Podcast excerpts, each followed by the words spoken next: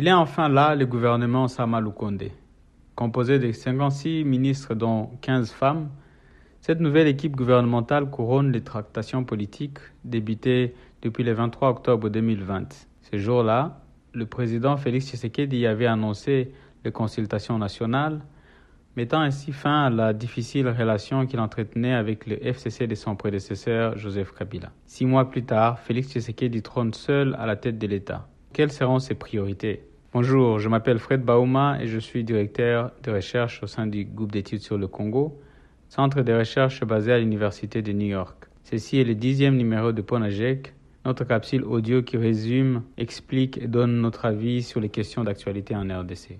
Nous sommes le vendredi 16 avril. Les étoiles sont désormais alignées pour Félix Tshisekedi qui, au bout de deux ans, a complètement inversé les rapports de force entre lui et son prédécesseur Joseph Kabila. Le président, avec un pouvoir limité au départ, a cédé la place à un homme fort, jouissant aussi bien d'une majorité au Parlement que d'une Cour constitutionnelle en sa faveur et une influence de plus en plus visible au sein des forces de sécurité.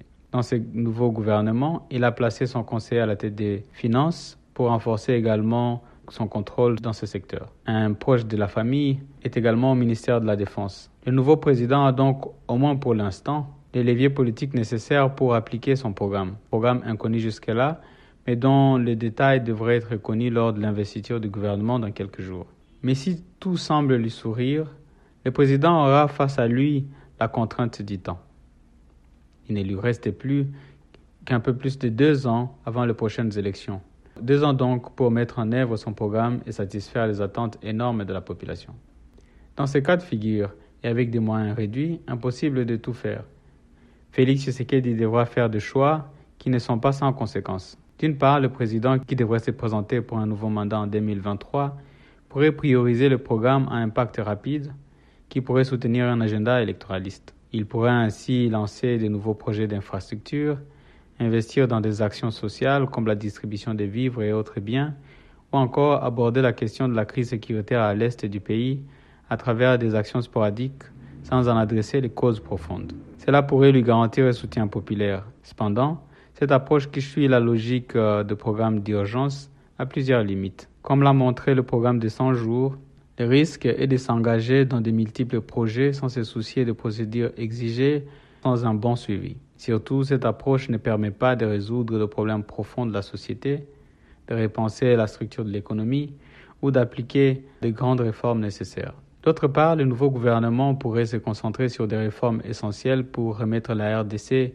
sur les chemins de la paix et du développement. Le président pourrait par exemple proposer une nouvelle vision du développement du pays, en restructurant l'économie congolaise jusque-là dépendante de l'extérieur, en organisant le secteur agropastoral, en finançant l'industrie locale, etc. Il pourrait aussi concevoir des politiques sociales pour combattre la pauvreté et les inégalités, ou encore euh, réformer les finances publiques et renforcer les mécanismes de contrôle. Il pourrait mettre en place la réforme du secteur de sécurité et renforcer la justice dans la lutte contre l'impunité. Enfin, il pourrait engager des réformes pour renforcer les institutions démocratiques. Cela implique des changements constitutionnels, des réformes électorales et bien d'autres. Contrairement au projet à impact visible, l'approche réformatrice pourrait nécessiter un plus large consensus politique et susciter des controverses. Cette approche, qui nécessite de mobiliser d'énormes moyens financiers, de gérer les intérêts de l'élite congolaise, et des acteurs internationaux sera plus difficile à mettre en œuvre. Mais mener à terme,